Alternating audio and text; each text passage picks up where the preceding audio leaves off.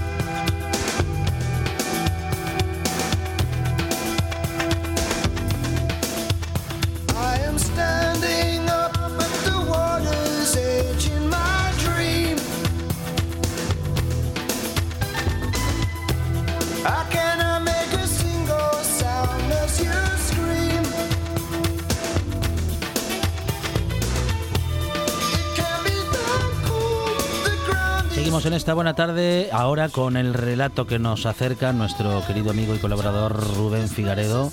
Nos vamos a viajar por el mundo y me parece a mí que Peter Gabriel tiene algo que decir o ha sido parte de la excusa que Rubén Figaredo ha tenido para hacer unos cuantos kilómetros por Europa. Rubén, ¿qué tal? Buenas tardes. Hola, buenas tardes. Muy bien. Encantado de estar aquí entre amigos. Muy bien. Peter Gabriel. Bueno, con él empezamos y seguramente con él terminaremos el relato, pero bueno, un, grande de la música y uno de los grandes artistas de nuestro tiempo, ¿no? Yo, eh, el, momento que me perdí a Franz Zappa en directo, pensando ya lo veré, y, se me murió, un poco, un poco más que se me murió en los brazos. Mm, dije yo, nunca mm. más, si yo puedo, voy a dejar de ir a ver a la gente que realmente admiro. Em, eh, hace bien, hace bien. En cualquier momento y en cualquier mm, situación. Entonces. Eh, Peter Gabriel hacía mucho tiempo que no salía de gira y que no sacaba material nuevo y sacó un nuevo disco y no, no tocó España, lo más cerca era Burdeos y después el Reino Unido. Y la idea al principio era ir a la actuación de Nottingham, pero hubo un atentado terrorista allí y, eh, y, lo cancelaron. Entonces yo ya tenía alojamiento, tenía la entrada y tuve que rehacer todos los planes para ir hasta Glasgow cosa que no me costó demasiado trabajo. El problema fue para volver de Glasgow y llegar a tiempo para coger un avión, que eso ya fue una historia bastante terrible, pero que luego al fin y al cabo con un poco de voluntad. Lo difícil era cuando no teníamos internet, entonces sí que era difícil eh, viajar. Ahora ya simplemente hay que tener un poco de, de vista y mano izquierda. Y también poco, poco afán por seguir las reglas. Bien, porque claro, si seguimos las reglas, todo es más caro, eh, vamos donde va la mayoría. Nos bajamos ah. eh, en el sitio donde pone nuestro billete en vez de en la siguiente parada. Ah, sí. Claro. Ah, sí. Claro. A ver, a ver, a ver. Así que sí, y luego, pero tampoco, claro. No, claro, a ver. Se puede eh, entrar luego. A ver, yo como viajo mucho, no tengo más remedio que buscar eh, presupuestos muy ajustados. O sea, si viajara una vez al año, pues mm, viajaría en otro plan. Entonces conseguí un vuelo maravilloso, eh, Asturias Gatwick, Gatwick, Asturias y allí un, un autobús que llegaba hasta Nottingham, que salía a las 6 de la mañana, pero yo me enteré allí en el autobús que iba hasta Derby. Derby, que está muy cerca de, del circuito allí, que, es el nombre eh, que se utiliza para los, eh, los enfrentamientos eh, de, equipos locales. Y yo quería ir a Derby concretamente una pequeña ciudad que se llama Upton, que era la capital del antiguo reino de Mercia, donde hay una iglesia que a su vez tiene una cripta mm, increíble del siglo VIII que yo quería ver. Entonces me planteé ahí llovía, yo iba sin equipaje, pero pero bueno, yo tengo, hay que tener picardía para hacer la, la maleta y yo llevaba unos pantalones estos de licra que no ocupan nada, iba pues eso, como una cebolla con varias capas, ¿no? Y ese fue el preludio del viaje. Eh, Derby, Nottingham, que en una ciudad totalmente devastada, llena de flores y de monumentos, dedicado a este atentado del que se desconoce quién ha sido el autor yo tengo la teoría de que no quieren que salgamos de casa y, por eso eh, se dedican pues eso, a hacer este tipo de, eh, de, operaciones, de atentados eh, desconocidos para de, alguna manera para que la gente mm, no deje de perder el miedo. ¿no? Bueno, eso es el terrorismo, ¿no? Em, que, que, tengamos miedo y que no podamos seguir con nuestra, con nuestra vida. Y nada, y en Nottingham, pues eso todo es de Robin Hood, pues eh, es una ciudad bastante simpática y para las futboleras, pues eh, es uno de los equipos más pequeños que ganó la Copa de Europa, el Nottingham Forest para Monchi que, que andará por ahí escuchándome. Eso es. Con Rubén Figaredo estamos eh, recorriendo, bueno, parte de Europa en mm, este momento. Eh, maleta pequeñita, de las de llevar en cabina. De las de llevar debajo del asiento de, adelante, sí. Sí, sí.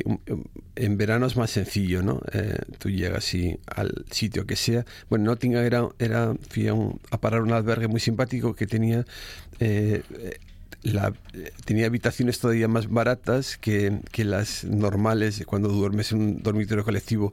Vendían sofás. O sea, tú te encontrabas a un ciudadano ahí durmiendo en el sofá vestido, que es el, al que pagaba la tarifa más, la tarifa menor, ¿no? Y entonces nada, había que llegar a, había que llegar a Glasgow eh, y, y hubo un retraso y ahí me acuerdo que llega a una conclusión eh, que me servirá y espero que sirva a los siguientes para, para los viajes que hagan. ¿no? Cuando tú llegues a una estación que llegas en atraso y tienes que coger otro tren y ves a gente correr, tú vete detrás de ellos corriendo. Porque ya saben que hay que, ya, ya averiguaron dónde hay que ir corriendo, si lo preguntas no vas a llegar. Exactamente, entonces yo eh, estaba eh, tan complacido, como siempre estoy pues eso, viendo el, el, el, paisaje, que cuando llegué al andén donde iba mi tren, pues solamente le pude decir adiós con la mano, ¿no? Y entonces tuve que entrar en un tren pegarme a un japonés que iba a Glasgow también para, para, para que no nos perdiéramos porque hubo cambios de, de andén. De pronto había un ciudadano con un inalámbrico informando sobre cambios de, andén, etcétera, etcétera. Total que al final llegué a Glasgow y bueno, ahí eh, intenté cumplir uno de mis sueños que sería comprarme una falda escocesa. Ajá pero lo tenía como, como, como un objetivo, em, digamos, eh, de estilo en la vida de Rubén Figaredo. Quería una falda escocesa. Totalmente, sí. Yo creo que estamos eh, demasiado confundidos y, vinculamos la identidad al, a, a la concepción nacionalista, eh, la adoración a donde hemos nacido, que no deja de ser una casualidad, y a nuestra sexualidad, como sea, ¿no? Yo creo que la identidad va mucho más allá que todo eso, ¿no? Entonces hay determinadas prendas que o eres escocés o eres gay, ¿no? Y entonces a mí yo quería romper esa dinámica y además eh, yo doy clase a diseñadores de moda y siempre les digo que el inventor de la minifalda no fue Mary Kwan, sino fue Flavio Carballo, que era un señor brasileño de casi dos metros, que era ingeniero y que aparte hacía performance y que diseñó una falda para el hombre tropical, para adaptada a esos calores tropicales, ¿no? En el año 53, si no recuerdo mal. Entonces yo quería una falda y además yo pienso que he perdido muchos años de mi vida teniendo en cuenta la comodidad que tiene la falda. Y me refuerza una vez más la idea de que las mujeres son más inteligentes que los hombres. Solamente porque ya se usan falda y nosotros lo la dejamos de usar. O sea que has comprobado que es muy cómoda. Súper cómoda. Muy fresca para un día como hoy. Y luego he recuperado, he recuperado una sensación que no tenía desde que tenía el pelo largo como tú, que es eh, cuando una señora eh, no se quería montar en el ascensor conmigo, ¿no? Sí porque tenía el pelo largo, ahora no se, ah, quiere, ahora no, se quiere montar en el ascensor por conmigo. La, por la, por la falda escocesa. Porque, llevo falda. No me digas. Sí, sí, sí. Ah, sí. Así, así, así fue. Entonces, nada, yo conseguí entrada en Glasgow, en un sitio eh, diseñado por Norman Foster, con una acústica maravillosa. Había ahí 20.000 personas. La edad media era medieval. O sea, de hecho, hicieron un descanso para que los prostáticos eh, fueran al baño pero el concierto fue absolutamente fabuloso y de hecho yo eh, publico una crónica en el comercio, en el diario local, hablando sobre, sobre el, fabuloso concierto que da una persona de 74 años que no tiene nada que demostrar y que simplemente coge a los mejores no solamente para hacer música, sino para hacer un espectáculo audiovisual de arte total como, como, como haría Wagner, ¿no? Y en ese momento ya empecé a buscar la falda. Las faldas, como todo el mundo sabe, o podría saber, los kills son muy caros porque son de lana virgen y no bajan de 500 euros y mi, y mi, y mi eh, presupuesto era bastante más reducido. Me probé algunos con lana eh, y poliéster, pero yo realmente parecía una señora de Palencia, no me acabo de convencer. Y pero bueno, como tenía que ir a Edimburgo, en Edimburgo, después de ir a todas las tiendas, al final fui a, un sitio de tres pisos con, todo lo que tienen, todo los rasgos comunes de Escocia y también de Harry Potter, porque Harry Potter allí es una industria que ya podíamos aprender algo nosotros de, de cómo, eh, cómo crean una industria, una ruta del billete ¿no? con los turistas. Y ahí mm, encontré pues eso, la falda de mis sueños por un presupuesto ajustado, 100% de algodón y con unos bolsillos amplios y la verdad es que eh, estoy súper feliz con mi falda. ¿Y lo recomienda? Lo recomiendo a todo el mundo. De, hecho, yo creo que vamos a, eh, pues haciendo, eh, haciéndonos eco de otras iniciativas como el básquet de Cimavilla, yo creo que vamos, o las mujeres sin sombrero, vamos a crear un club de, hombres con falda. Muy bien, yo me apunto. ¿eh? Tú te apuntas, pues a, mí, me parece estupendo. Claro. Yo te puedo... Ahora, yo quiero una falda escocesa original Original, digo, vamos. Tú la lucirías Fecha en Escocia y eh, de, algodón 100% y todo esto, ¿no? Pues no, pues, no hay, pues no hay problema. Ya que me voy a poner una falda, no quiero tonterías. Exactamente, aquí tonterías las mínimas. ya están los políticos para hacer tonterías. Eso es, eso es. Bueno, y pero Peter Gabriel, ese artista al que ha tenido Rubén Figarido por fin la oportunidad de ver en directo, no quiero darle envidia, pero yo lo vi con 16 años y estaba, bueno, ahora está en forma, que, que, demonios, pero en aquel momento con la gira ah, de um, Amnistía Internacional, sí. Eh, tuve la oportunidad de verle en la ciudad de Buenos Aires. Hombre, en, Buenos aquella, Aires. en aquella gira que le llevó también a, Brasil. Cuando sacó lo de Hammer y mm, todos esos éxitos, pues ahora sacó un disco eh, que se llama... Eh, ¿Cómo se llama? Mm, no me acuerdo, eh, ya saldrá.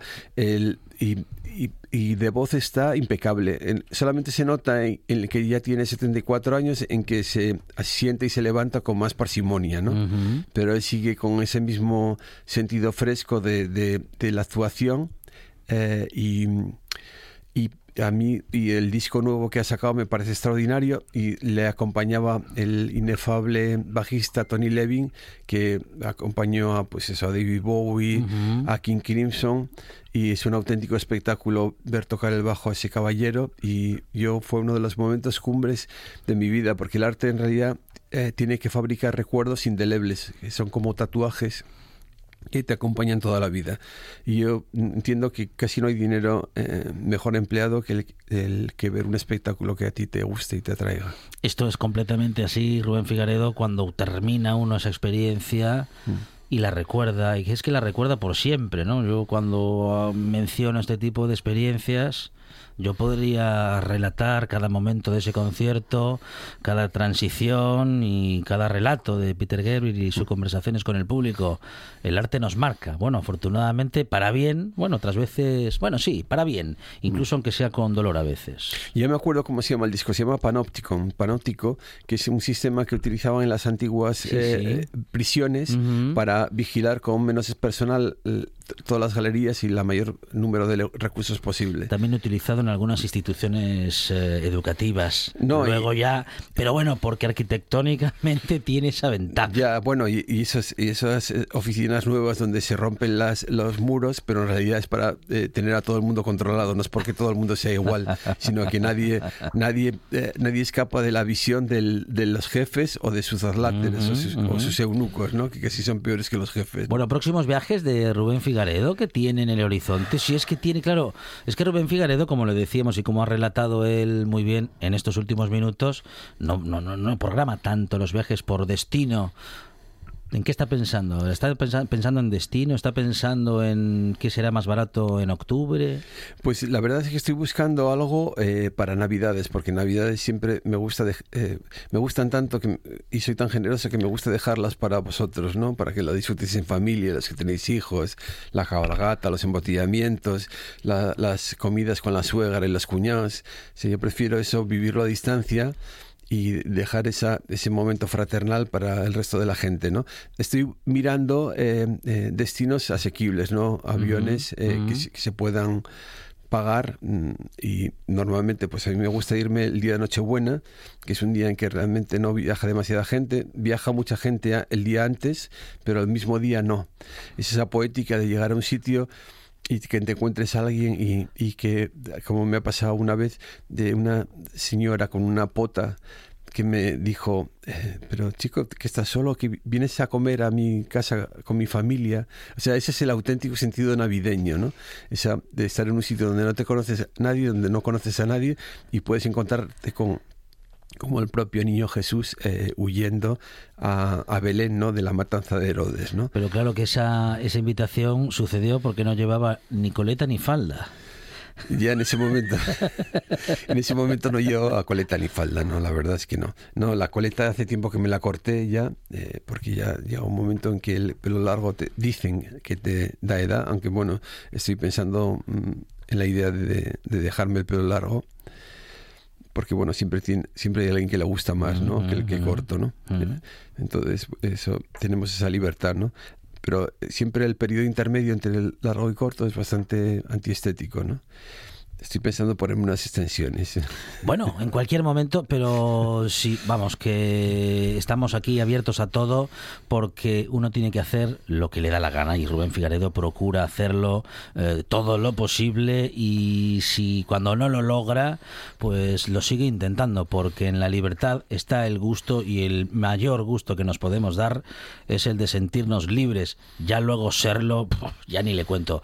Rubén Figaredo, lo más cerca a ser libre que hemos conocido. Rubén, muchas gracias. Bueno, es una, una, una preciosa apreciación que te agradezco y aprovecho a todo el mundo para, para saludarle y desde la ciudad de Jovellanos desear a todo el mundo una estupenda semana grande. En RPA, noche tras noche. Un repaso riguroso y ameno a la actualidad de Asturias con nombre propio. Marcos Vega. De muchos lugares de Asturias, una cronología que abarca desde... Noche tras noche, con Marcos Vega. De lunes a viernes, a las 9 de la noche, en RPA. RPA. RPA, la radio autonómica de Asturias. Todos los fines de semana tienes una cita con la gastronomía asturiana. Les Fartures, con David Castañón sábados y domingos al mediodía en RPA.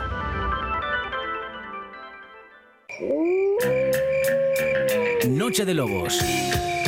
Tu lugar de encuentro con el rock and roll y el heavy metal en RPA.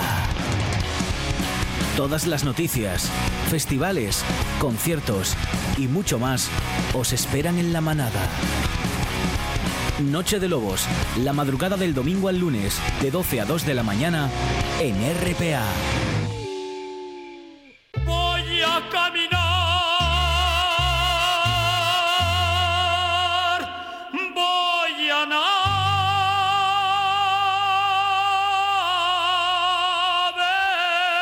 navegar para ver si así, para ver si así.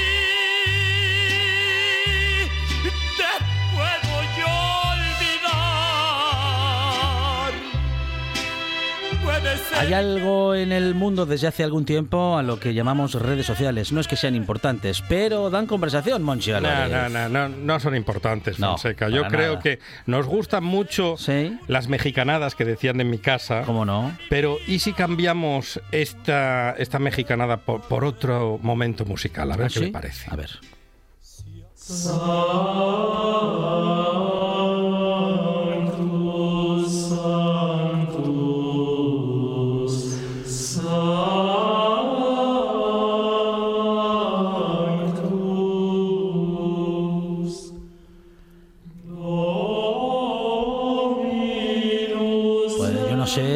Me siento relajadísimo en estos momentos. ¿Es propuesta de Monchi Álvarez o...? Es propuesta de Fe Santoveña. Ah, muy bien, pues esas son exigencias del guion. Fe Santoveña, ¿qué tal? Buenas tardes. Hola, buenas tardes. Bienvenida, Fe, a esta buena tarde. ¿eh? Y como siempre, me siento encantada de estar aquí. Por estos minutos y por el esfuerzo de acercarse a los estudios de la buena tarde en una tarde de, de agosto como, como esta, Fe. Bastante bastante calurosa. Yo realmente estoy echando de menos los tiempos de invierno. Yo soy una mujer mm. invernal.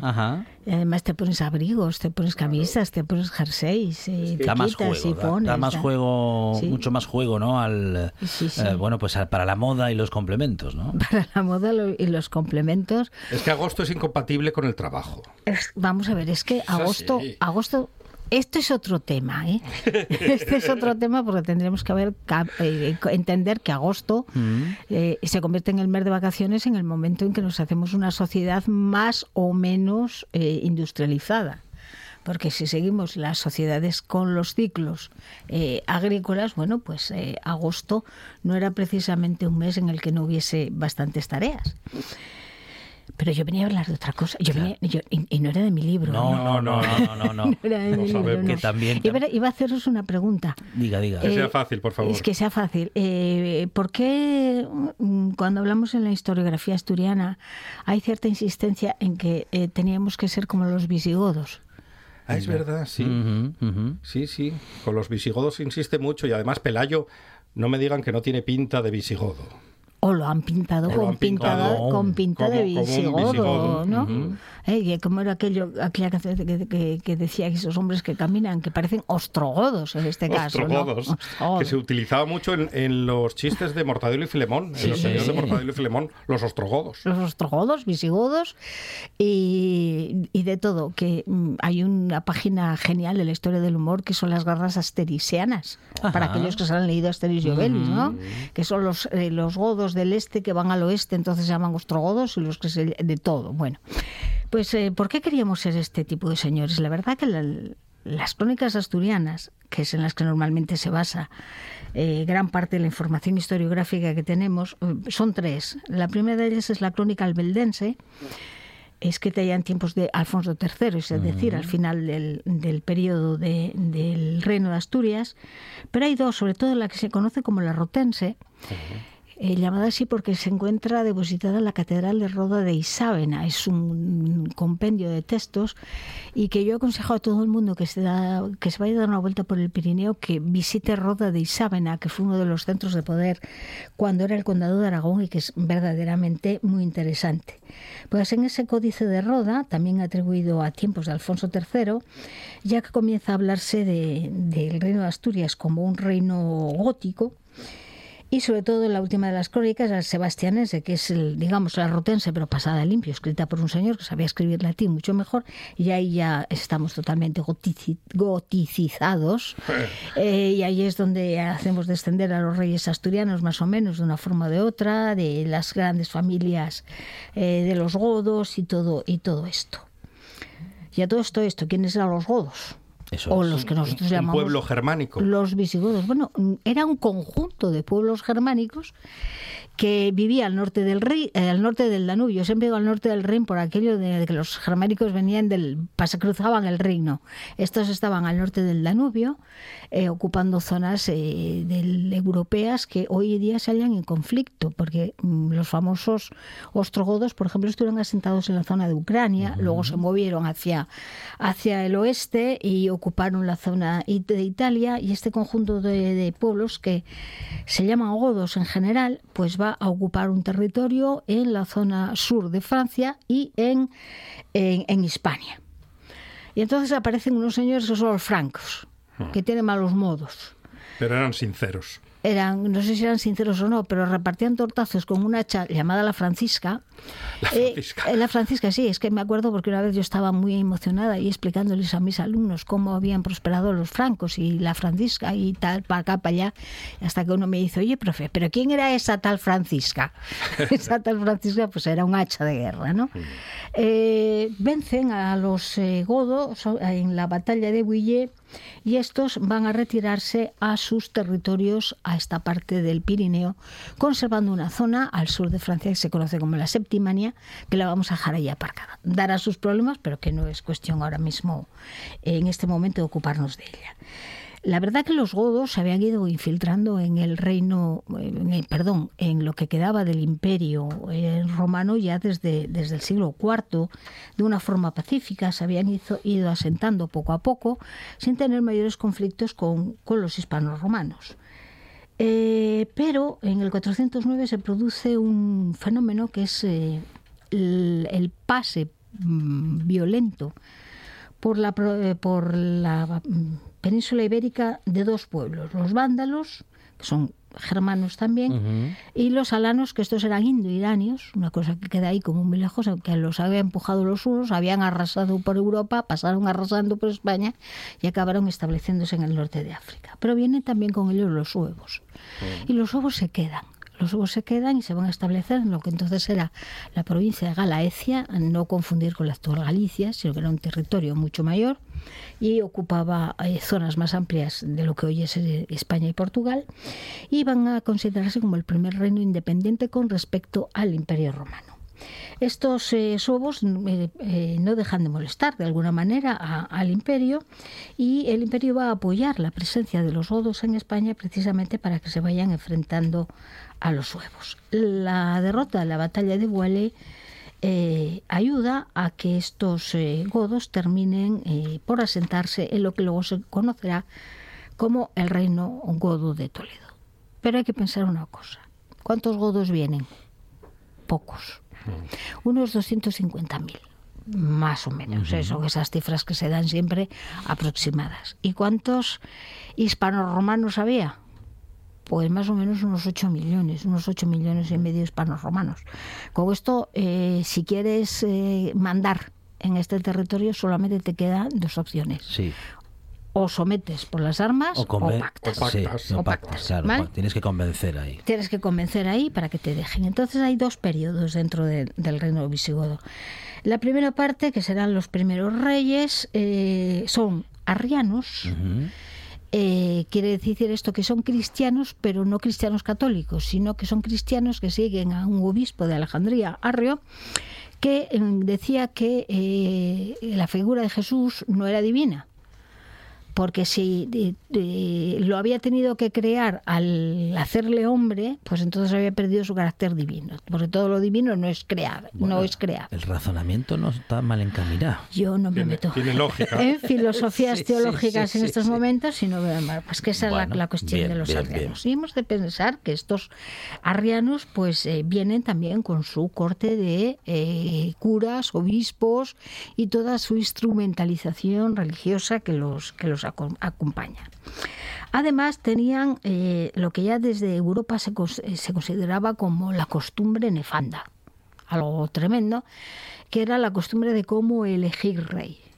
Es decir, el rey lo elegían el resto de los nobles. Por lo tanto, si había una confabulación de nobles, asesinaban al rey y nombraban a otro. Así es como llegamos a la famosa lista de los 40 reyes godos, que de aquella se había que aprender. Ahora, afortunadamente, con cuatro o cinco nombres nos apañamos para, para el mundo de los eran, godos. Eran 40 y había que aprenderse había todos. sí, pero claro, 40 reyes en 200 años, calcula. Te sale una media de tres años por rey, mm. más o menos, ¿eh? O sea que era... Algunos no debieron ni durar ni meses. Tenían que durar eso mismo, ¿no? tres años, tres meses. No, pero no ves que luego van y nombran otro, tampoco vale mucho. Ya, pero el, el, rey no muere de muerte natural. ¿eh? ya, ya, ya, ya, Es que el concepto de república aquí estaba todavía un poco lejos. En pañales. Vamos a ver, lo que nos interesan, por ejemplo, son nombres como el de Atanagildo. Ah, que, suena, tremendo. Suena muy bien. Suena muy bien. Pues no, pues este señor lo que va a hacer es pedir ayuda a los llamados imperiales, que eran nada más y nada menos que los bizantinos, para que le echen una mano para hacerse con el trono. Claro, al paso los bizantinos vienen y ocupan territorio en, el sur de España, con lo cual lo que hace realmente es llamarnos amigos que no son tan amigos, colonizan una parte del territorio. Esta, eh, este mundo arriano eh, va a cambiar en el momento en que llega al poder otro señor de nombre Leovigildo, nombre que todavía te encuentras por ahí. Hay gente que mm, sencillamente se llama Leovigildo, como podría llamarse eh, Jonathan ya puestos, ¿no? Habrá que encontrar un término medio entre uno y otro.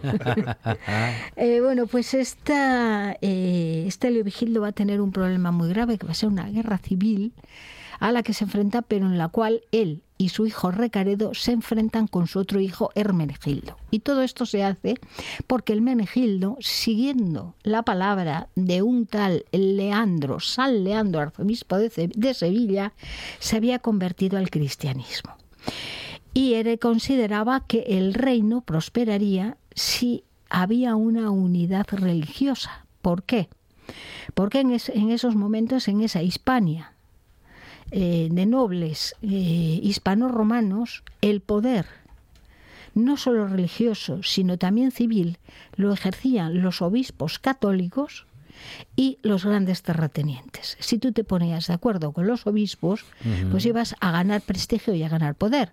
Pero claro, enfrente está ese mundo de los arrianos, de los reyes arrianos, que no acaba de encontrar un verdadero acomodo. El Hermenegildo muere, acaba siendo San Hermenegildo, pero a la muerte de Lovigildo, ¿qué va a hacer su hermano Recaredo? Pues nada más y nada menos que seguir los pasos que había marcado este San Leandro y en el famosísimo y conocidísimo Tercer Concilio de Toledo, allá eh, por el año, a ver si me lo encuentro yo por aquí, eh, en el año 654, no, estamos en el año 589, se forma el Tercer Concilio de Toledo. Mira, el año me lo sé, pero ¿por qué es el Tercer Concilio de Toledo no? Porque no sabemos dónde están los otros dos, ¿no? ¿Dónde están los otros dos concilios? Bueno, pues eh, o corresponden bien a reuniones eh, católicas o bien a reuniones arrianas, no lo sé. Ahí yo en, esta cuestión pues eh, me declaro que no sé por qué es el llamado Tercer Concilio de Toledo. En este Tercer Concilio de Toledo, de Toledo se produce la conversión de, Recaredo y de varios nobles al eh, mundo cristiano. Vale. Así que tenemos entonces que el poder de los obispos resurge. Como diríamos, eh, un nuevo poder resurge. No, ese poder que ellos tenían eh, se va a ver reforzado en el momento en el que cuentan ya con el apoyo de la monarquía de eh, los reyes godos. Esta es la clave de la, de la cuestión. Hacer de la península de la antigua Hispania una unidad religiosa quién no está en esa unidad religiosa y hay que terminar por, de una vez por todas eh, en acabar con su poder. A los suevos se les había ido sometiendo poquito a poco hasta que terminan pactando. Hay que terminar con la presencia de los eh, eh, imperiales, de los, de los bizantinos, y va a quedar únicamente un eh, grupo eh, que no es católico y que va a marcar la pauta durante mucho tiempo con respecto a la unidad religiosa y que van a ser los judíos. Leyes, eh, normas, mandatos contra los judíos los vamos a encontrar a lo largo de distintos momentos del reinado. Y no es que se me, haya olvidado de San Isidro de Sevilla, es que sinceramente lo estoy obviando porque este es San Isidro de Sevilla, que es el gran factotum de eh, todo este momento, en realidad es lo que hace es contar qué había hecho su hermano San Leandro para convertir a los visigodos en católicos. Bueno, pero el que escribe y el que se lleva la fama eh, es eh, San Isidro de Sevilla. vamos a, encontrar que de alguna manera el cierre total de todo este proceso de integración de los visigodos en, en, la, en, la, antigua Hispania romana, viene con una figura de un nombre que yo no conozco a nadie que se llame así, pero si lo conocéis me lo decís, que es Chindasvinto. Chindasvinto. Chindasvinto no, pero... También nos gusta. Pero me gusta. Bueno, Chindasvinto ya era, ya era un señor mayor y lo que hace es preparar el camino para el reinado de su hijo, eliminando de forma violenta a todo aquel que pudiese hacerle sombra en el poder. O sea que la llamada costumbre nefanda seguía existiendo. Si me estorba para llegar al poder, los elimino como sea. Y su hijo va a ser nada más y nada menos Recesvinto, al que se conoce en la historia de arte del arte por un famoso tesoro el tesoro de Recesvinto, que es una ofrenda religiosa eh, que se conserva en el Museo Arqueológico Nacional. Pero lo que va a hacer este señor, el señor Recesvinto, es publicar el famoso Liber Judiciorum, que no es nada más y nada menos que un conjunto de leyes publicadas en el año 654, que son leyes para todos los habitantes del reino de los godos, tanto hispanos-romanos como godos. Es decir, ya no solamente es una cuestión de que tengan una única religión, sino que también va a tener eh, una unidad total en cuanto a la administración política, a la hacienda y a eh, lo que es la justicia. Ya tenemos cerrado el círculo de un reino visigodo completo. ¿Qué va a pasar? Pues que la costumbre nefanda no desaparece. Y ahí vienen los, los herederos de Recaredo y distintas familias que se van a enfrentar entre sí hasta que una de, de ellas, en el año 711, siguiendo el ejemplo de Atanagildo, va a pedir ayuda a los eh, eh, que estaban en ese momento ejerciendo el poder en el norte de África, les pide ayuda para conservar el poder y es la famosa batalla de Guadalete en la cual muere el rey Don Rodrigo. Y vemos cómo los musulmanes se van a apoderar de la península bueno, ¿para qué te vas a quedar con una recompensa de mercenarios si te puedes mm, quedar con todo el mm, territorio? Eso, es, de pura lógica, diríamos. Pero todo aquel proceso de unidad religiosa, unidad política y unidad jurídica se va al traste. Y es cuando empiezan a aparecer los reinos cristianos. El primero de todos es el reino de Asturias, luego irán apareciendo poco a poco eh, los condados de Aragón, el reino de Navarra, etcétera, etcétera. Entonces, mm, lo que se pretende en este momento, cuando se escriben esas crónicas asturianas, es recordar la unidad religiosa que había tenido la antigua provincia de Hispania. Es simplemente otra forma distinta de acercarse al conocimiento del reino de Asturias. Pero a medida que se iba avanzando en la conquista, iban entrando en territorio cristiano, en territorio de los eh, reinos del norte, los llamados los mozárabes. ¿Quiénes eran los mozárabes? Pues sencillamente los cristianos que se habían quedado en territorio musulmán ejerciendo la religión católica y estos se habían quedado anclados en el sistema que se, de hecho se conoce como la liturgia mozárabe o el rito mozárabe que se había estado utilizando durante el reino de los godos. Sin embargo, al reformularse el cristianismo en los pueblos del norte, en los reinos cristianos, lo que se estaba utilizando era la liturgia eh, latina o el modo romano hay ahí un enfrentamiento entre las formas de entender la liturgia y el poder de los obispos por parte del mundo mozárabe y por parte del mundo que no es mozárabe. Venir ahora a contar aquí el enfrentamiento entre Beato de Líbana y el Hipando de Toledo, también por una cuestión que es el adopcionismo, saber si Jesucristo había sido adoptado por Dios o no había sido adoptado por Dios. Recordemos a Arriano en estos momentos, ¿no? Que queda ahí esa reminiscencia del arrianismo. Aquello en aquellos momentos fue una disputa tremenda, porque la religión tenía un poder. un poder no, era parte del poder civil. Entonces, eh, la influencia. ¿Cómo hemos cambiado?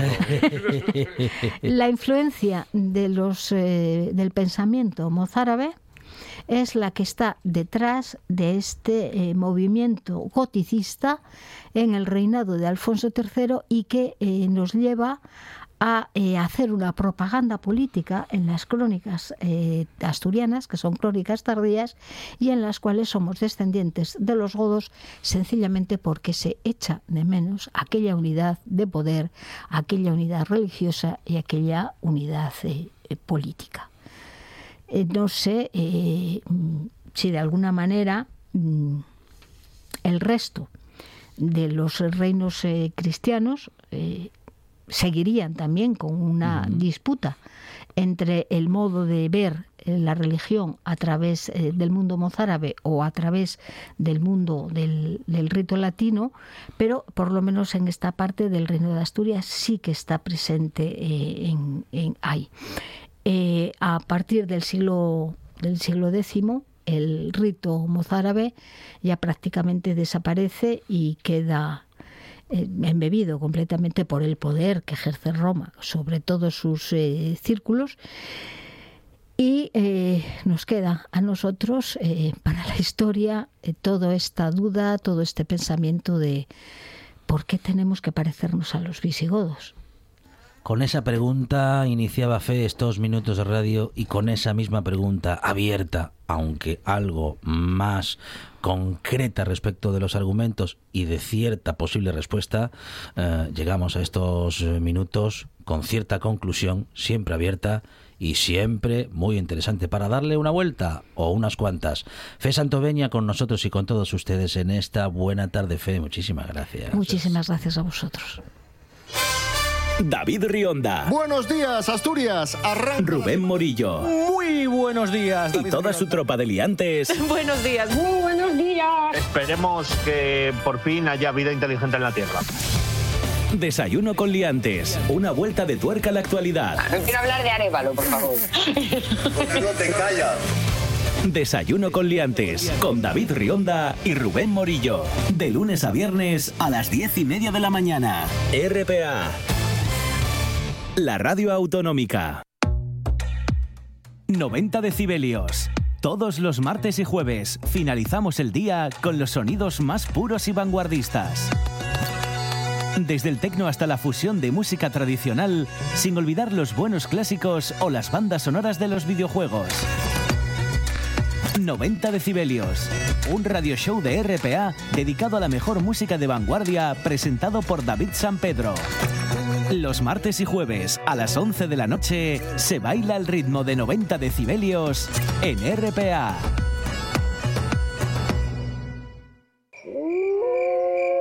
¿Es un documental sobre lobos? No, hija, no. ¿Es una película de terror? No, hija, no. Entonces, ¿qué es? No se hace con él, porque lo, había primero, o sea, se quedó como para... Noche de Lobos. Tu lugar de encuentro con el rock and roll y el heavy metal en RPA, la madrugada del domingo al lunes de 12 a 2 de la mañana. Noche de Lobos. Que, que vengan, que vengan. Y todo lo habían venido todo. Se guardó al más pequeño, pero no lo había devuelto antes, porque se lo habían traído.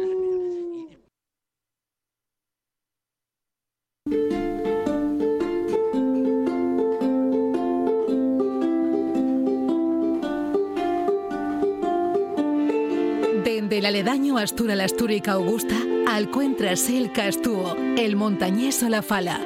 Desde los godos a la francesada, el mirandés y el sanabrés van percorriendo el camino que taracen los ríos Nalón, Sella, Ebro o Duero. Aliente mil regatos de una lingua milenaria, la asturiana.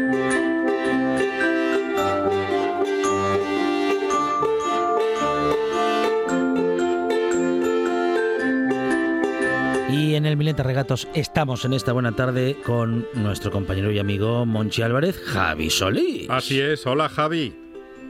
Buenas tardes, Astures, Tramontanos y Cismontanos, escuchantes del Milenta Regatos. Se emociona Javi Solís ¿eh? cuando hace nota este emocionado. saludo, claro que incluye a, bueno, pues a muchas, muchos habitantes actuales y anteriores del país Astur. Del país Astur. Eso, oye, porque Alejandro, Milenta Regatos y una sección que non entiende de fronteras administrativas, nada más atiende para perder la cultura asturiana para todo el que la quiera conocer. Entonces, es lo que más se escucha en Valencia de Don Juan ahora mismo, en verano, Milenta Regatos. Y hasta en Conil de la Frontera, Javi. Sí, sí, bueno, eh, a ver, hay muchos asturianos en esos sitios que estás claro. diciendo tú. Eh, Tienes razón. Sí. Bueno, ¿y con qué vamos? Eso es. Bueno, eh, el otro día, si Alejandro no recuerda mal, quedamos en que la Siana también tenía eh, cosas eh, positivas y tenía cosas buenas, porque tuvimos un poco hablando de sí, que pero bueno, ojo, tenía un carácter ojo que en las cosas males que dijo más, bueno, que, que intentó describir como malas eh, Javi Solís, tampoco eran tan malas porque eran cosas duras, pero que tenían una enseñanza, que tenían un porqué, Javi. Eso, porque la Siana eh, sí, tiene un carácter que Foscu, cuando no se cumplen los preceptos que está diciendo, pero y era divosa, y eh, generosa o arrogante, como decimos en Asturias. Mm. Pero hay que cumplir pues con los palabras que te estás diciendo y no tomate tú eh, las cosas eh, por, tu, por, por, la tu mano. Uh -huh, pero decíamos, Alejandro, que la Siana y es protectora de los débiles. ¿Quiénes pueden ser los débiles en una sociedad? Bueno, pues la, los, más débiles, los más débiles. Los, los más pobres. Lo, los pobres siempre, los niños. los ancianos. Efectivamente. Sí. Eso, oye. Los más débiles son los niños. Y la Xiana, yo protectora de ellos, porque mucha gente que estoy escuchando eh, estará pensando, pero este hombre que está diciendo, si la Xiana precisamente lleva y marcha con los niños de, les, de, los, de las mujeres, ¿no? con los niños humanos de, de las mujeres. Pero ¿qué pasa? Que esto eh, hay que darle un poco la vuelta, porque al final, y como si fuera eh, un mandato, no una advertencia, que hay que tener cuidado con la desidia materna para con los feos. Porque, ¿qué pasa? Que cuando, eh, si no estamos atentos a, los niños y a las niñas y los dejamos eh, pues solos, entonces cuando aparece la xiana. De esta forma, si os dais cuenta, pues eh, una, es una advertencia, ¿no? Que la xiana no es que los lleve por capricho, sino que los lleva cuando están desatendidos. Mm. Por lo tanto, la Xiana al final es una protectora de ellos. Muy bien. Y la encargada del jardín de infancia. claro. La Xiana. Bueno, a ver, eh, la figura de la Siena viene un poco a reforzar la norma, ¿no? La de eh, la obligación de, vigilar, de cuidar a los niños. Yo pienso que eh, está ahí una manera de verlo y que, bueno, que tampoco me la estoy inventando yo, sino que está ahí la antropología para certificarlo, ¿no? Para, bueno, dar a entender que, se utilizaba esta figura mitológica también con ese, bueno, con, ese, propósito. Mm. Eso es. Bueno, bueno, bien, bien. Entonces, ahora, vamos, en los ejemplos que estás dando hoy, Javi, muy bien la Shana, ¿eh? Sí, y mira, si, eh, vamos a contar una leyenda porque de esta manera eh, va a simplificarse muy bien y además vamos a conocer también pues un reyatu sobre la Xiana, si vos parece. Claro. Bueno, esta, esta leyenda eh, está recogida en el pueblo de Chano, en el concello de Cangas de Narcea. Y en este lugar hay un pozo que llama el Pozo La Rinconga, en que decían que vivía una encantada, ¿no? Y bueno, efectivamente, ahí estaba una encantada o una xiana. Y un día una mujer que andaba con el niño eh, en un cesto, ¿no? En un macón, que estaba a los labores de, la tierra y estaba, eh, como os digo, con el niño en un cesto, pues descuidóse y entonces en este momento pues aprovechó la xiana y marchó con el niño de esta mujer. Entonces eh, fue a pedir consejo a una vieja, esta vecina, eh, y dijo esta vieja que tenía que para volver a conseguir al niño acertar, acertar la edad de la xiana. Y entonces tenía que hacer lo siguiente, eh, la mañana de San Juan tenía que poner todos los pucheiros que pudiera de barro eh, alrededor del pozo y esconderse. Bueno, entonces hizo eh, esto que dicho la vieja y en cuanto colocó todos los pucheiros y escondióse, pues apareció del pozo la xiana. Y entonces exclamó, 100 años tengo con el que nací y a pucheirinos al rodio nunca tantos vi. Y de esta manera pudo acertar la edad de la encantada y recuperar al niño. Ah, bueno, bueno, bueno, bien, bien, bien, bien. Cuenta. Claro. Para que veáis que, eh, bueno, esto eh, y un ejemplo ¿no? de una leyenda, eh, como os digo, en Cagas de Narcea, pero hay una montonera de ellas, eh, pero todas Asturias, con casos de la xiana que atrapa al niño que queda solo por descuido de la ma que no tuvo pendiente de él. Hay muchísimos, eh, ese a lo largo del país. Bueno, Javi, hay muchas historias, muchas leyendas entonces que, bueno, eh, estamos comprobándolo, ¿no? Aquí cada semana muchas son para que los nenos y nenas no vayan donde puede ser peligroso. Para, en este caso, con los relatos que nos acercas hoy, para que los que tienen que estar al cuidado de niños y niñas, lo hagan y no se estén distraídos. En fin, eh, casi que la Shana nos lleva por el camino de la responsabilidad, incluso con aquellas cosas eh, a partir de las cuales nos sanciona o nos dice que las cosas hay que hacerlas de otra manera. Eso ye, porque, a ver, muchas veces se da la vuelta a esto de la Xiana como que ye una yadrona de los niños y que ye con maldad, pero ye que nunca vemos esto que estamos comentando esta tarde, ¿no? Que digamos, pues que refuerza la norma de tener la responsabilidad de, cuidarlos y de no dejarlos solos, porque entonces ye cuando ella va a aparecer y va a llevarlos. Al final, eh, si lo pensamos, ye como algo, eh, digamos, positivo para tener esa responsabilidad de la que estamos hablando para con ellos. Bueno, muy bien, muy bien. Bueno, Javi, eh, ¿tenemos alguna leyenda más o algún relato más de la Shana?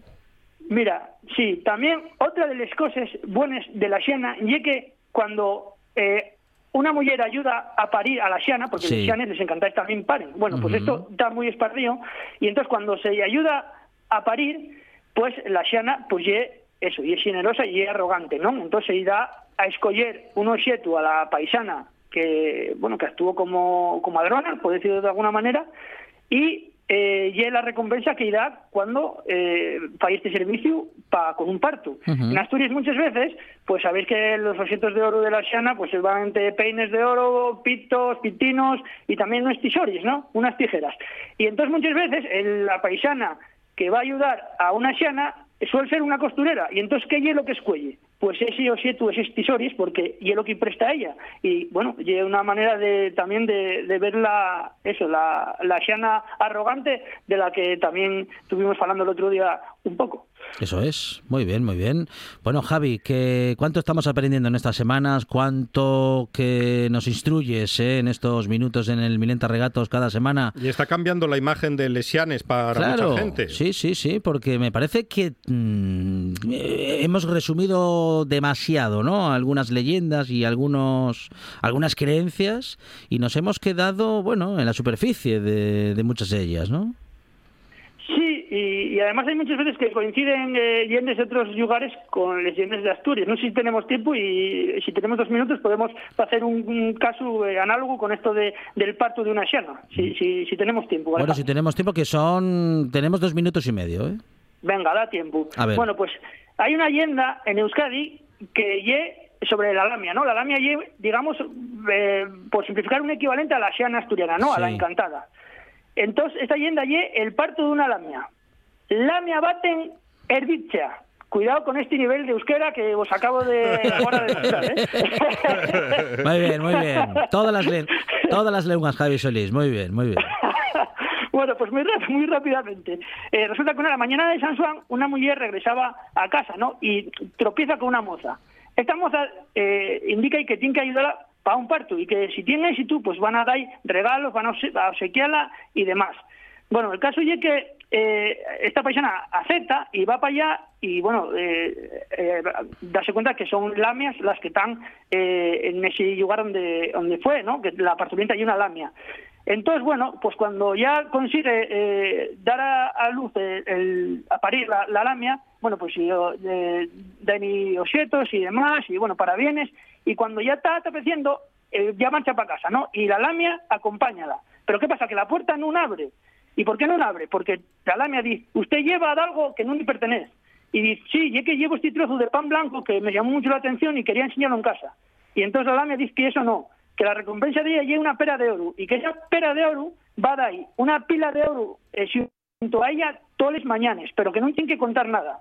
Y el caso es que ella, al llegar a casa, bueno, pues el paisano, que sospechaba muchas cosas y que estaba receloso, pues le dijo que contara qué pasaba. Entonces confesó el secreto y de esta manera la pera y la pila de oro desaparecen para siempre porque la lamia también castiga la desobediencia, Alejandro. Muchas enseñanzas hay en estas leyendas y seguramente seguiremos aprendiendo mucho en el Milenta Regatos con Javi Solís. Javi, gracias, un abrazo. Un abrazo. Un abrazo. ¿Cuántas historias? Esta ha sido la última, pero mañana tendremos más. Tenemos las noticias de las 6 de la tarde. Vamos a recorrer Asturias en el directo Asturias con Arancha Nieto. Y nos despedimos hasta mañana, Monchi Álvarez, porque mañana, aquí en RPA, a partir de las 4 de la tarde, claro, tendremos más buena tarde. Y más radio.